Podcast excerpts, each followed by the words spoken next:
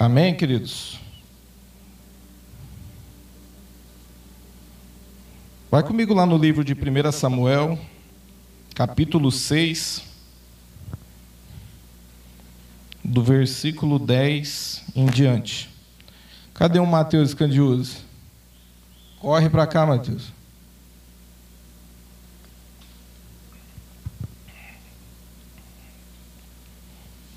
Primeira Samuel, capítulo 6, do versículo 10 em diante. Uma mensagem que eu ministrei aqui numa quarta-feira e o Espírito Santo me tocou para trazer aqui essa manhã. Amém? Todo mundo achou? E, fiz, e assim fizeram: pegaram duas vacas com cria, amarraram-la a uma carroça e prenderam seus bezerros no curral. Colocaram a arca do Senhor na carroça e junto dela a caixa com ratos de ouro e as imagens dos tumores. Então as vacas foram diretamente para Bet-Semes, mantendo-se na estrada e mugindo por todo o caminho. Não se desviavam nem para a direita e nem para a esquerda. Os governantes dos filisteus a seguiram até a fronteira de Bet-Semes. Ora, o povo de Bet-Semes estava colhendo trigo no vale, e quando viu a arca, alegrou-se muito. A carroça chegou ao campo de Josué de Bet-Semes, e ali parou ao lado de uma grande rocha. Repete comigo assim, ó, e ali parou ao lado de uma grande rocha.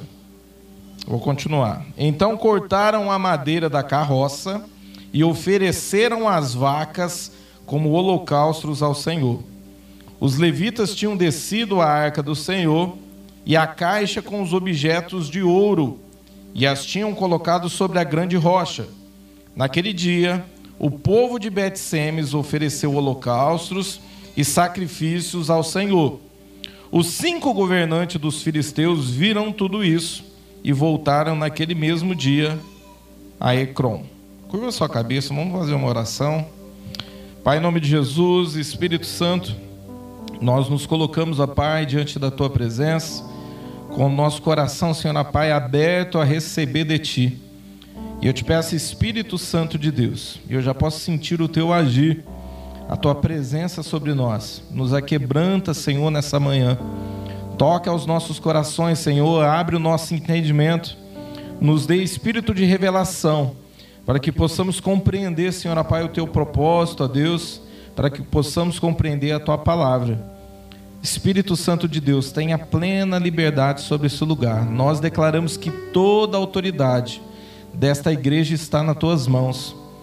Tenha o teu agir sobre este lugar, o teu sobrenatural se manifeste sobre esse lugar. Envio dos teus anjos agora, Senhor Pai, vá alcançando vidas que estão aqui Vidas que estão nos ouvindo, Senhor, Pai, das suas casas agora. Envia dos teus anjos agora, Pai. Que a tua presença possa ser real. Ó Pai, que o Senhor nos transforme de dentro para fora, em nome de Jesus. Amém, queridos? É, todo mundo conhece essa história? Deixa eu ver quem conhece essa história. Levanta a mão. Eu achei muito interessante que eu tinha ouvido uma palavra a respeito disso há uns cinco anos atrás mas a gente tem um costume de todo, todo dia de manhã a gente estar tá estudando a palavra de Deus. E aqui o Espírito Santo me levou até essa passagem, só para você entender um pouco. É, a Bíblia fala assim que a arca do Senhor ela tinha sido tomada. Quando ali quem cuidava da casa, né, do, do, do santuário do Senhor era Eli e os seus dois filhos, Ofni e Finés. E a Bíblia fala assim que diante de uma guerra, e por conta que os seus filhos, e ali eles eles estavam pecando né, diante da presença de Deus. Eles eram comparados como filhos de Belial ou filhos do próprio diabo, essa é a, a tradução correta. Você imagina o povo olhar para um servo de Deus e começar a chamar ele, eles né, de filhos de Belial. A Bíblia fala assim que eles se prostituíam ali, eles roubavam, mexiam nas ofertas. E era algo muito complicado que estava acontecendo nesse tempo. A Bíblia fala assim que a palavra de Deus era muito escassa, muito rasa. Né? Não havia profundidade, não havia profundidade da presença de Deus. A presença de Deus não se manifestava sobre aquele lugar porque aqueles homens de Deus, eles não guardavam as suas vidas como sacrifício vivos. E a Bíblia fala assim que diante de uma guerra aqui a arca é levada pelos filisteus. Depois disso ela é levada, os filisteus levam ela para dentro de uma das cidades que chama Asdod, onde havia um templo de Dagon, e ali ela é colocada de frente a essa estátua de Dagon. E dentro dessa estátua, de frente com essa estátua de Dagon, a Bíblia fala assim que por algumas vezes eles entraram e a estátua, que era muito alta, estava caída e prostrada diante da arca. E aquilo ali chamava a atenção deles, eles colocavam de pé novamente. Até que um dia eles entraram e a estátua de Dagon, ela estava caída, prostrada diante da arca, mas estava sem a sua cabeça e sem seu, as suas duas mãos. E ali eles entenderam isso porque quando numa guerra o exército se tomava aquela cidade ou aquela nação, os príncipes ali, os reis eram capturados e as suas cabeças eram arrancadas como sinal de poder. Então ali eles entenderam que o rei deles tinha caído por terra. Ali a presença de Deus era maior e Deus ele estava permitindo que essas coisas acontecessem ali. Mas não só isso aconteceu, porque a Bíblia fala assim que havia uma praga de ratos que começou a atacar essas cidades. E os filisteus haviam cinco cidades sobre o poder deles. E essas cinco cidades começaram a ser tomadas por essas pragas. E não só por essas pragas de ratos que matavam muitas pessoas. Porque a Bíblia fala assim que o, o, o grito e o choro né, chegava até os céus. Então muitas pessoas morreram por conta dessa doença que atacou, mas também atacou uma, um, os tumores sobre o corpo das pessoas. Só para você entender sobre isso, é, eram hemorroidas que estouravam sobre as pessoas. Então muitas pessoas também morriam de hemorragia sobre aquele lugar. E a Bíblia fala assim que foi tirada dali de uma das cidades e foi levada até Gate. Depois dali foi levada até Ecrom. E quando essa arca chegava, que passava de cidade em cidade, o povo ficava muito apavorado. E eles começavam a gritar. Eles trouxeram para que nós morramos nesse lugar.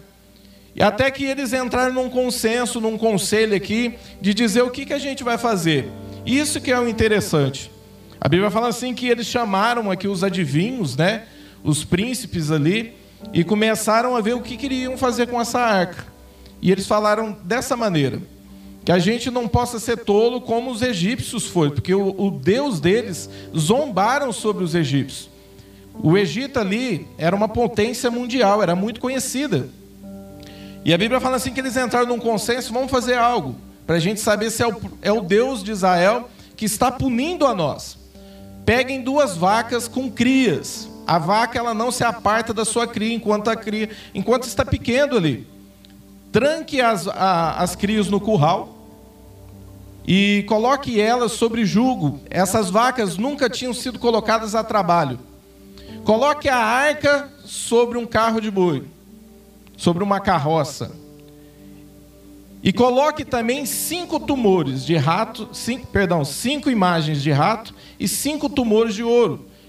Todas essas, essas mensagens né, eram para representar as pragas que estavam sobre aquelas cinco cidades.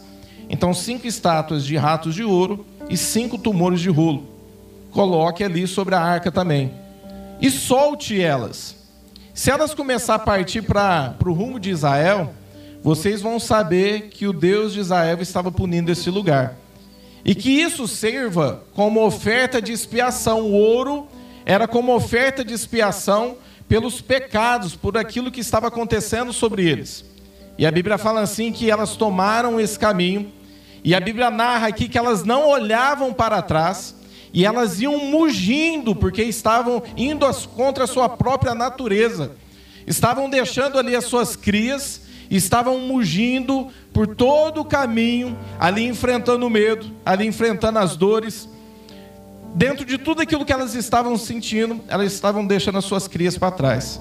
E a Bíblia fala assim que quando elas entraram aqui em Bet-Semes, quando chegou até o campo, e os príncipes estavam seguindo para ver se ela ia chegar até lá, eles entenderam que era o Deus de Israel que estava punindo eles eles permitiram que ela entrasse, a arca do Senhor voltasse, e eles foram embora. E a Bíblia fala aqui que o povo que estava trabalhando ali ficou muito feliz, porque a arca tinha se retornado novamente para dentro de Israel. Ele estava entre a divisa ali. E eles pegaram, tiraram ali os, a caixa né, com os tumores de ouro e os ratos de ouro foram colocados sobre a pedra. A Bíblia fala assim que cataram a carroça e fizeram lenha. E o que, que aconteceu com aquelas vacas?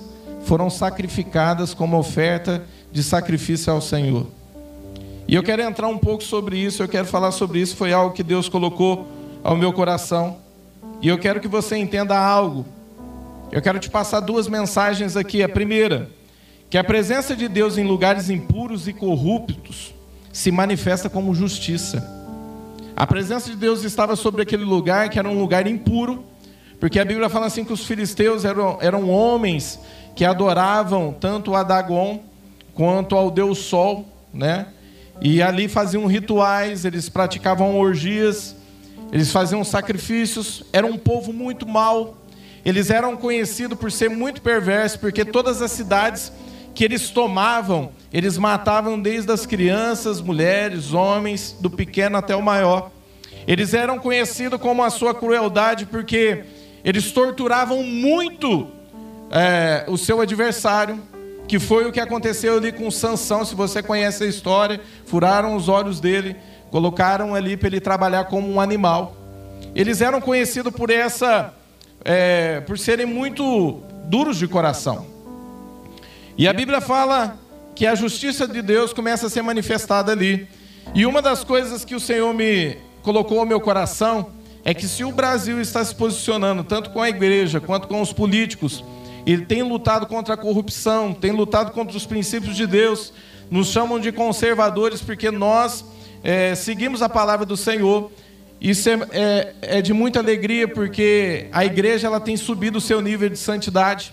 A igreja tem buscado a justiça de Deus. Isso tem chegado, o clamor da igreja tem chegado até os céus e a justiça de Deus está se manifestando sobre a nossa nação. Isso é muito bom.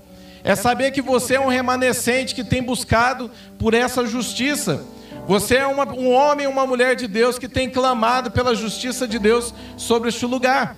Nós estamos vivendo assim tempos muito tenebrosos sobre o Brasil porque muitas pessoas são mortas, muitas pessoas são ameaçadas por conta da corrupção, por conta de muitas pessoas que se amarraram a outras pessoas que não servem a Deus, que não têm nenhuma ligação a Deus e que estão morrendo aí para poder defender a nação. Isso é muito bom. É uma das coisas que Deus colocou no meu coração. A outra coisa, essa passagem nos ensina muito sobre você fazer a vontade de Deus, sobre você tocar a sua vida como um sacrifício vivo.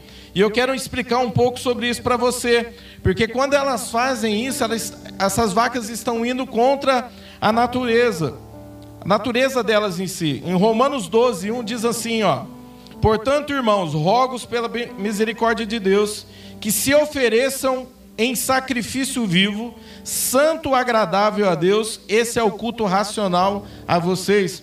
Quando ele diz para você se apresentar os seus corpos como sacrifício vivo, a sua vida como sacrifício vivo, e como um culto racional, é você entender o que você está fazendo.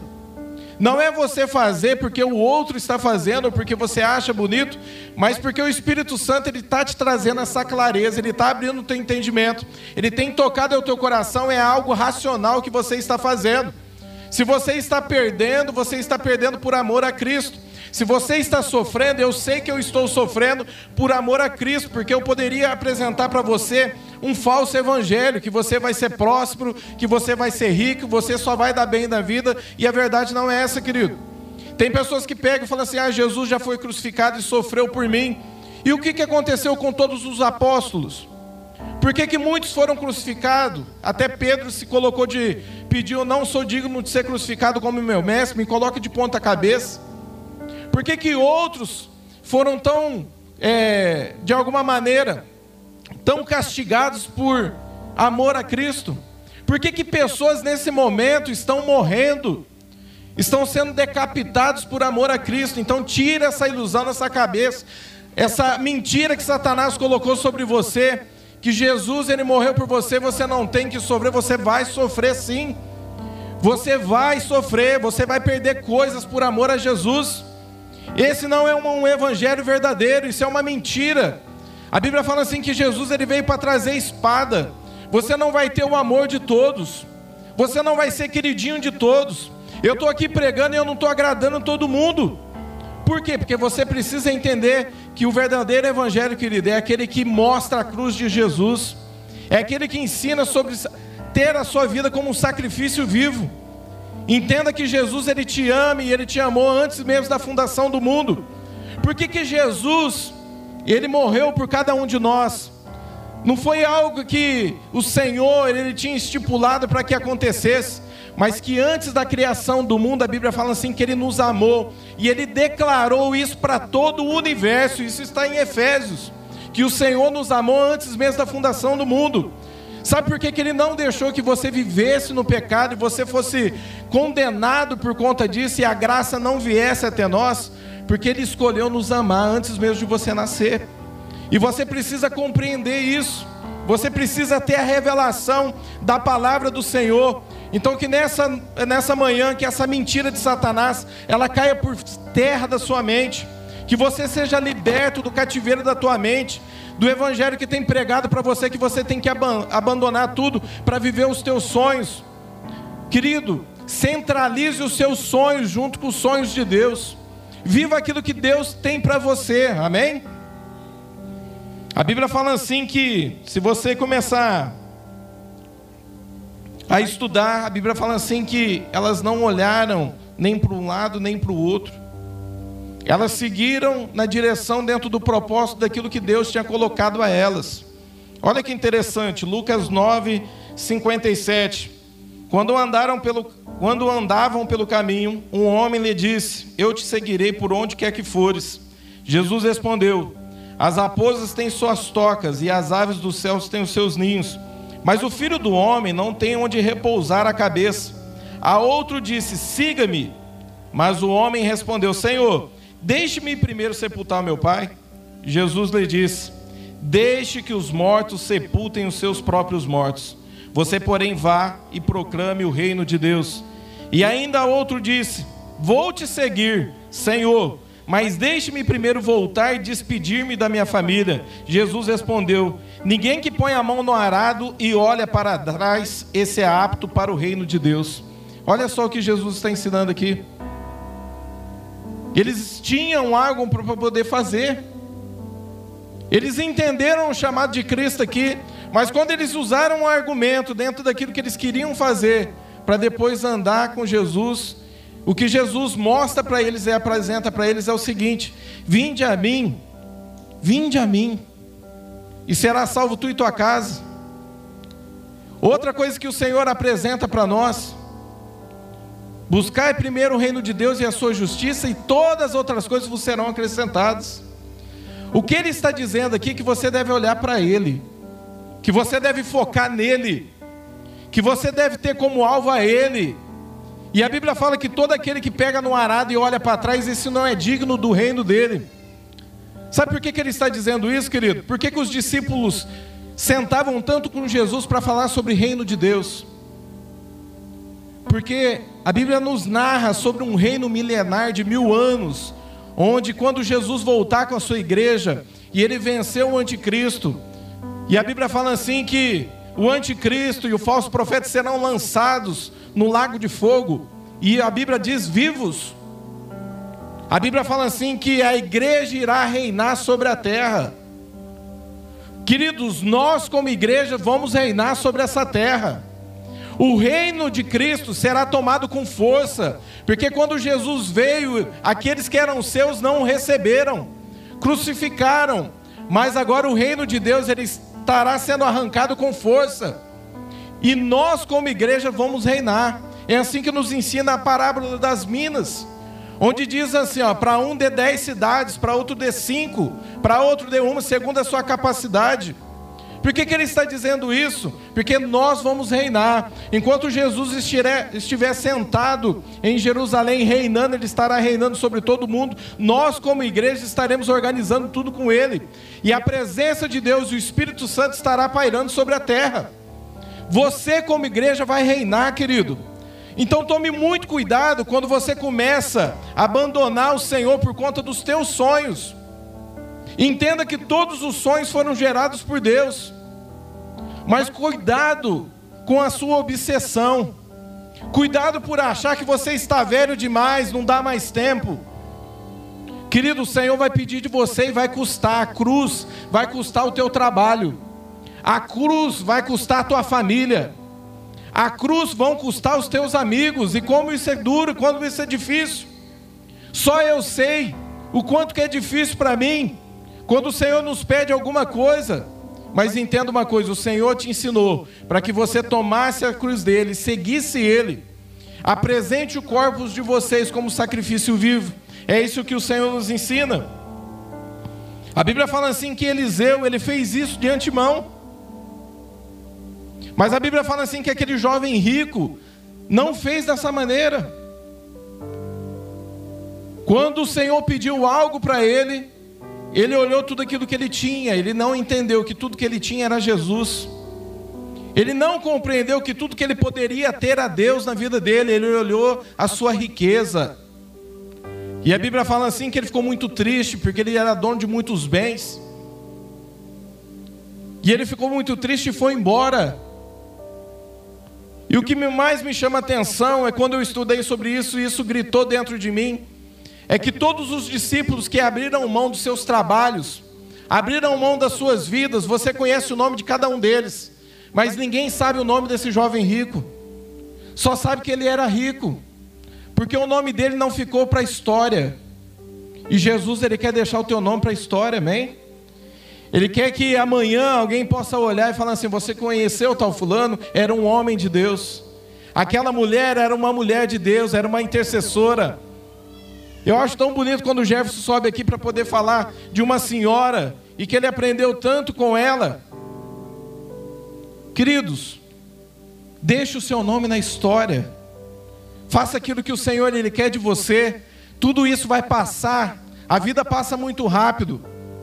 Muitas pessoas tiveram medo do, desse vírus que, que veio. E não morreram do vírus, mas morreram de outra coisa.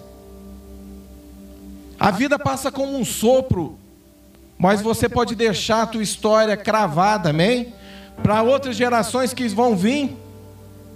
Você pode deixar o teu nome escrito para que outras pessoas conheçam Jesus através de você, através do que você fez, através das tuas renúncias.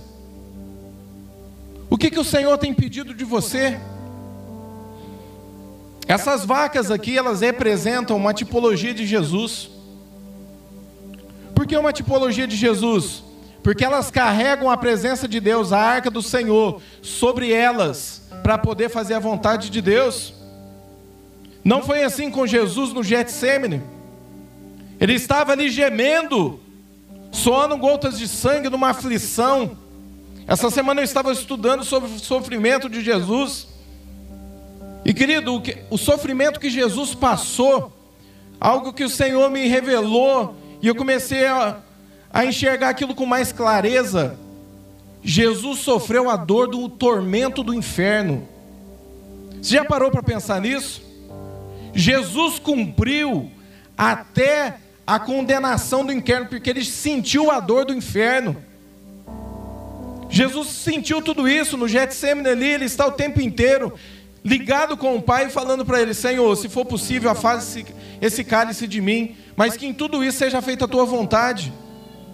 Assim como essas vacas elas estão mugindo, Jesus está indo para o matadouro, querido, gemendo de dor, mas em nenhum momento ele levantou a sua boca para poder amaldiçoar alguém ou falar mal de alguém, mas ele dizia o tempo todo: Senhor, perdoa eles porque eles não sabem o que estão fazendo.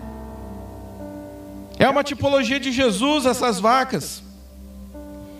Querida, a rocha aqui é onde essa a carroça chega junto com as vacas aqui, representa o Gólgota, aonde Jesus foi crucificado. A carroça que virou lenha representa a cruz. As vacas sacrificadas representam Jesus. Isso aqui é uma tipologia do Velho Testamento com o Novo Testamento. Veja só o que Jesus ele fez por nós. Mas o mais lindo que o Senhor colocou no meu coração, sabe o que, que é? Em Isaías 53, 4 diz assim: Certamente Ele tomou sobre si as nossas enfermidades e sobre si levou as nossas doenças. Contudo, nós o consideramos castigado por Deus, Deus atingido e afligido, mas ele foi transpassado por nossas transgressões e foi esmagado por conta da nossa iniquidade. O castigo que nos trouxe a paz estava sobre ele. Olha que lindo isso. O castigo que nos trouxe a paz. Se hoje você tem paz, porque você está num nível como igreja, é porque houve um castigo sobre Jesus e pelas suas feridas nós fomos sarados. Mas olha só, certamente ele levou sobre si todas as nossas enfermidades. Olha que interessante. Quando os adivinhos ali, os príncipes ali, eles mandam fazer cinco tumores de ouro e cinco ratos de ouro representando ali a oferta de expiação e foi colocada sobre a arca, cumpre esse versículo. Ele levou sobre si ali, é uma representação da enfermidade. Elas estão levando embora, está indo junto com a arca, com a presença de Deus. Ele levou sobre si todas as nossas enfermidades. Olha que lindo isso. É uma tipologia, querido, do que Jesus estava fazendo na cruz. Ele levou sobre si todas as nossas doenças. É uma tipologia aqui da, esses tumores estão indo junto com as vacas, junto com a presença de Deus. É o que Jesus fez por nós na cruz, amém? Ele levou sobre si as nossas doenças, as nossas enfermidades. Se você hoje, querido, é salvo, é por conta da graça que veio através de Jesus Cristo.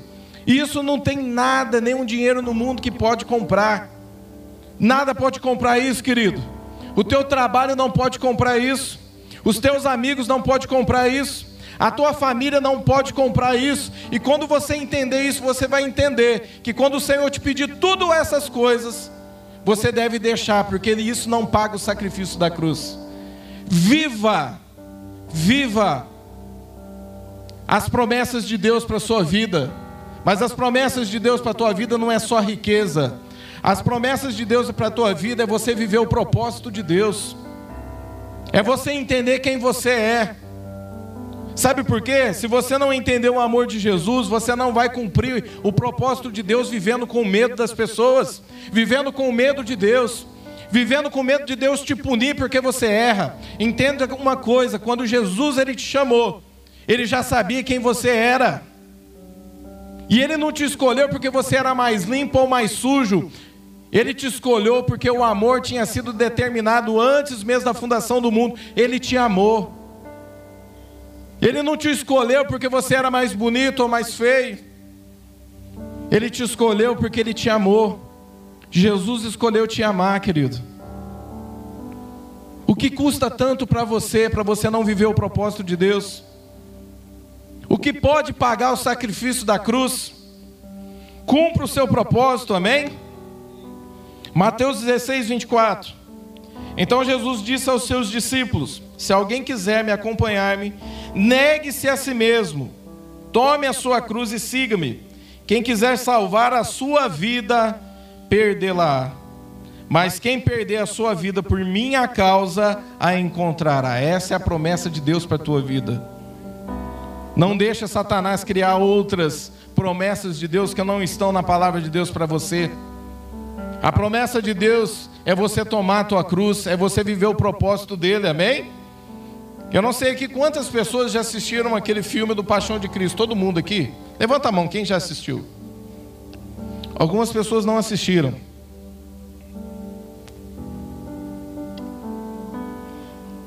Quem que já assistiu o testemunho do ator que atuou Jesus Cristo? Levanta a mão. Poucas pessoas. Eu vou tentar falar o nome dele aqui, mas eu até escrevi do meu jeito, porque vocês me perdoem se eu errar. É Jim Caviezel, acho que é isso. Eu estava vendo essa semana o testemunho dele, e ele diz quando o diretor, o Mel Gibson, ligou para ele, ele falou assim que ele procurava um ator que pudesse encenar a Jesus Cristo e era algo que estava no coração de Mel Gibson, mas ele não tinha apresentado, porque hoje Hollywood A maioria dos diretores e donos dali são judeus. E a maioria deles são judeus cabalistas, que são envolvidos com, com rituais. Fora que a discriminação total a Jesus Cristo é total, 100%. E ele diz que quando ele chamou, ao que ele ligou para ele, ele falou assim que ele procurava esse ator. Ele já tinha encenado um filme, que o primeiro filme deste homem foi O Conde de Monte Cristo, onde ele era preso, injustiçado, e ali havia um homem mais velho, como um sacerdote, que pregava para ele o tempo inteiro, para ele esperar a justiça de Deus e não fazer justiça, né? Mas a vingança estava dentro dele e isso atentou o Mel Gibson a ligar para ele. E ele conta que na primeira ligação foi encorajadora porque ele disse que ele era um homem certo, que ele tinha que participar desse papel, que era algo que impactar o mundo. E ele aceitou de antemão, mas ele falou: ó, entenda que talvez a tua carreira por ator você não tenha mais, você não tenha outros papéis. E aí ele explicou tudo isso para ele. Só que ele falou assim que na segunda ligação, já o próprio Mel Gibson estava eh, desencorajado. E ele falou: Não, eu vou fazer, eu quero fazer. Mas você tem certeza disso? Porque ele sabia que ele poderia colocar a, aquele ator, a carreira daquele ator, poderia ter, ser jogada ao zero. E aí ele falou assim que algum tempo ali conversando com ele por um telefone, ele virou para o Mel Gibson, Mel Gibson desencorajado, ele falou assim: ó, você sabia que as minhas iniciais do meu sobrenome é JC e eu tenho 33 anos? E o Mel Gibson se assustou e desligou o telefone. E eles falaram assim que eles continuaram as conversas, até que eles começaram a fazer o filme. E ele conta que muitas coisas sobrenaturais aconteceram ali. Mas ele, por ser cristão, ele falava o tempo inteiro, aquele temor bateu, ele falou: Senhor, o Senhor me escolheu, eu não sei se eu sou digno de contracenar esse papel. E ele falou assim que ali ele foi muito. É, foram tempos assim muito difíceis para ele. Porque ele narra que não tem aquela cena onde ele está de costa, que ele vai ser açoitado, e as pessoas que vão açoitar ele estão atrás, ali havia uma chapa de ferro. E a câmera que estava de frente batia com muita. É, eles batiam com muita força, batia nessa chapa de ferro. E ali o Mel Gibson estava falando para eles que eles tinham que colocar mais intensidade. Tinham que vir correndo e bater. E ali batia nessa chapa de ferro. Só que ele disse que em uma dessas chicotadas, porque tudo que tinha ali era real, que estava, estava filmando no chicote. Ele bateu com muita força e bateu na chapa de ferro e ele saiu, pegou as costas dele e fez um corte de 35 centímetros nas costas dele. Tem uma parte no filme onde ele cai gemendo, aquilo é real. Ele diz que pelo trajeto que ele estava fazendo, ele estava contracenando, ele falou assim que viu uma presença maligna sobre ele, e ele sentiu e Agora eu não entendi se ele falou assim que ele ouviu uma voz ou aquilo vinha sobre o espírito dele, que dizia assim: ó, você é um homem morto. E ele orando ali o tempo inteiro. Ele começou com 93 quilos. E na gravação ele estava com 78 quilos. Porque ele pegou uma anemia, tinha que ficar ali com poucas vestes, num lugar mais frio. E ele contraiu uma doença, pneumonia onde os pulmões dele estavam cheios d'água e ele não queria parar de gravar. Ele falou assim que em tudo isso, ele falava para Jesus: Senhor, eu não sou digno de estar contracenando isso, mas eu quero fazer. E o Senhor falou assim para ele, ao coração dele: Você quer beber um pouco de mim? Eu vou te mostrar um pouco daquilo que eu passei. E ele falou assim que tinha vezes que ele não conseguia, ele ficava tão fatigado que ele não conseguia carregar a cruz, mas por cinco meses e meio ele tinha que carregar aquela madeira nas costas. E por cinco meses e meio ele colocava a vida dele diante de Deus e falava para Deus: Senhor, eu quero tomar a minha cruz. E lembrando dos seus pecados, ele falou assim: aqui é o melhor lugar para mim meditar nos meus pecados. Ele conta que quando eles vão encenar aquela parte, quando puxam o braço dele para fazer como a história diz que a cruz não era para Jesus, era uma cruz maior, e eles puxaram e deslocaram o braço de Jesus para poder bater os seus os cravos sobre a mão dele. Ele diz que na hora que puxou o braço dele, o braço dele deslocou de verdade. E ele sentiu os seus, os seus ossos, ele sentiu os seus músculos querendo rasgar. E ele falou assim que aquilo, aquela cena doeu muito, porque tudo isso está no filme. Ele diz que quando colocaram ele no. levantaram a cruz, e ali ele estava com o braço deslocado porque ele não quis parar. Um médico veio e começou a ouvir o coração dele e disse para o diretor: falou assim: Ó, Mel Gibson, se ele continuar, ele pode morrer. E aí eles, dentro da concepção do, do próprio ator, ele quis continuar, porque ele falava assim: Senhor, se eu morrer, esse é o melhor lugar para mim morrer, porque eu sei que eu estou salvo. E o mais interessante que ele diz que quando ele estava ali, ele falou assim que as nuvens começaram a se chocar nos céus, estava tão baixo que era como se fosse é, estrondos de canhão.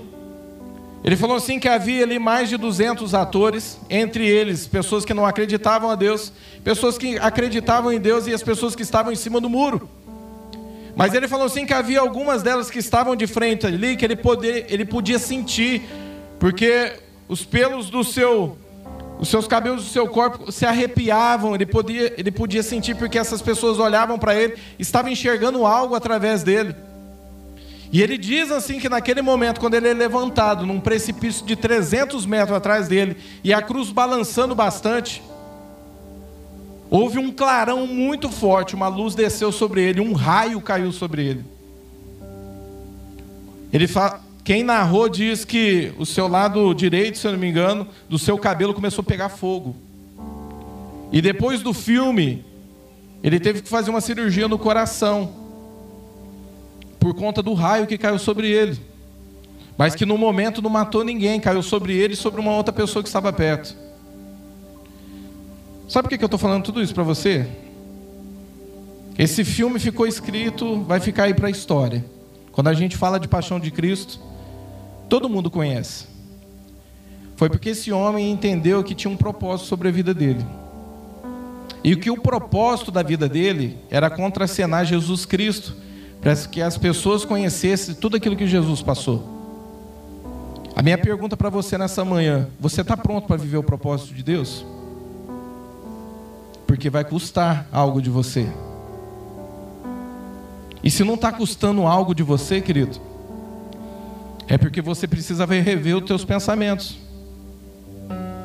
Se não está custando nada, está tudo muito light aí, está na hora de você parar e fazer um conserto com Deus, porque talvez você pode estar aqui e ser uma das pessoas que estão em cima do muro, porque ainda não entendeu o propósito de Deus para a tua vida, porque ainda não entendeu o amor de Jesus Cristo pela sua vida, porque ainda você não sentiu o amor de Jesus Cristo.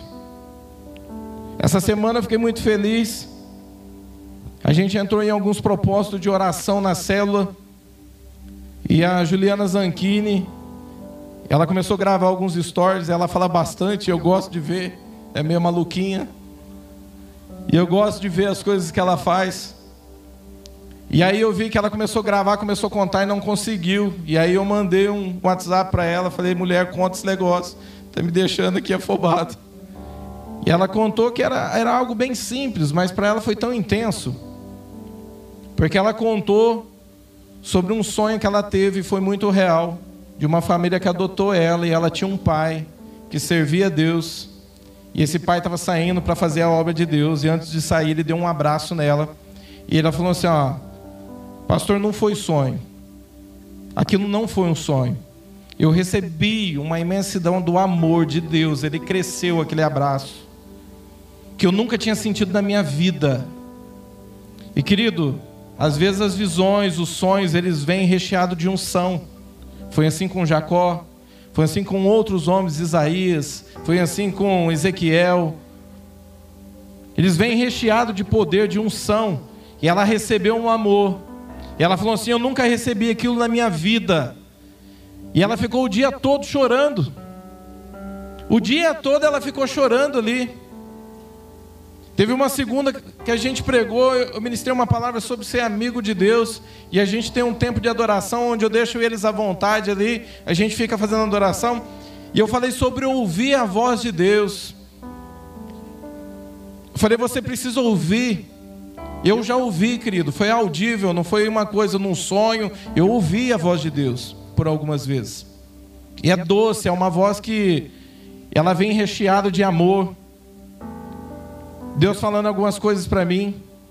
E eu lembro que na hora que a gente tinha vindo embora, a Patrícia contou para mim uma experiência que por três vezes, na hora que a gente começou a adoração, o Espírito Santo veio e sussurrou Patrícia, chamando ela por três vezes no ouvido dela.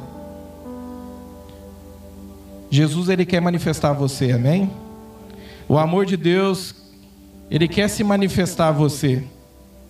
Você precisa abrir o teu coração, amém? Eu não sei como é que se encontra a sua vida, talvez você parou. Talvez você estacionou aí. Talvez você ache que através de você não vai acontecer nada, pode acontecer através de outros. Mas entenda uma coisa, Deus tem plano para todos, amém? Independente se ele é grande ou se ele é pequeno, não é porque Deus tem filhos favoritos, mas os propósitos acabam sendo diferentes. Independente se é grande ou pequeno, Deus ele quer cumprir esse propósito na tua vida, amém? Independente se seja dentro da igreja ou fora da igreja, dentro do teu trabalho, naquilo que você faz, Deus quer cumprir o propósito na tua vida. E entenda isso, querido. Se você talvez está sofrendo aí com depressão, talvez você não sabe o que é sentir o amor de Deus faz muito tempo. Talvez os desejos da carne de Satanás, ele sabe, querido, como nos aprisionar. E entenda uma coisa: não foi ele que te colocou lá, não. Foi você que foi cedendo para que ele te aprisionasse lá. Mas ele sabe, ele conhece as minhas lutas, ele conhece as tuas lutas. Todos nós aqui passamos tentação, mas não vá para lá. E se você chegou lá, saia de lá, porque é um tempo de recomeço, amém? É um tempo de encontro com Ele novamente. É um tempo que Deus quer marcar essa geração através de você. Se você é a melhor se você é mãe, seja a melhor mãe do mundo. Se você é pai, seja o melhor pai do mundo. Se você é pastor, tente fazer o máximo daquilo que Deus pedir para você, mas tente fazer. Faça o melhor para Deus. Deus nessa manhã ele está te chamando para isso. Deus ele não vai te oprimir com medo. Ele quer que o amor dele te constranja. Não espere Deus te oprimir por medo, querido. Ele quer que o amor dele toque a tua vida. O que você precisa não é de uma experiência sobrenatural tremenda, onde você, o Senhor abre os céus, você vê anjos e demônios, não. É que você talvez receba um abraço de Deus. O amor de Deus, porque é o que você precisa, é do amor de Deus. E quando você desenvolver, querido, esse amor, você vai entender que você não é mais servo, que você passou a ser amigo. E é muito bom quando você é amigo de Deus. Sabe por quê? Quantos aí não tem amigos que você sabe que talvez alguém de longe está precisando de alguma coisa, mas quando é teu amigo, não que você não quer fazer por aquele que está longe, mas quando é teu amigo você quer fazer na hora. Você quer fazer de tudo para poder ajudar, porque você não não sabe o que fazer para poder de alguma maneira, compensar a carência daquela pessoa, daquilo que ela precisa. Seja amigo de Deus. Moisés saía do seu lugar e ia para bem longe. Isso não estava escrito no, nas placas dos, dos, dez mandamentos, não. Foi algo dele. Ele saía para bem longe montar a tenda do encontro. E quando ele começou a fazer isso, querido, eu não acredito que todos ali começaram a seguir ele.